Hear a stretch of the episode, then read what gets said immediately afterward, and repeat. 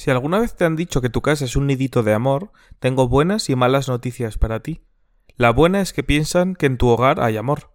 La mala es que parece que la hayas fabricado con tu propia boca a partir de excrementos, ramas de árboles y musgo. Puede que también intuyan que regurgitas la comida a tus hijos. No creo que el miedo a la muerte sea real.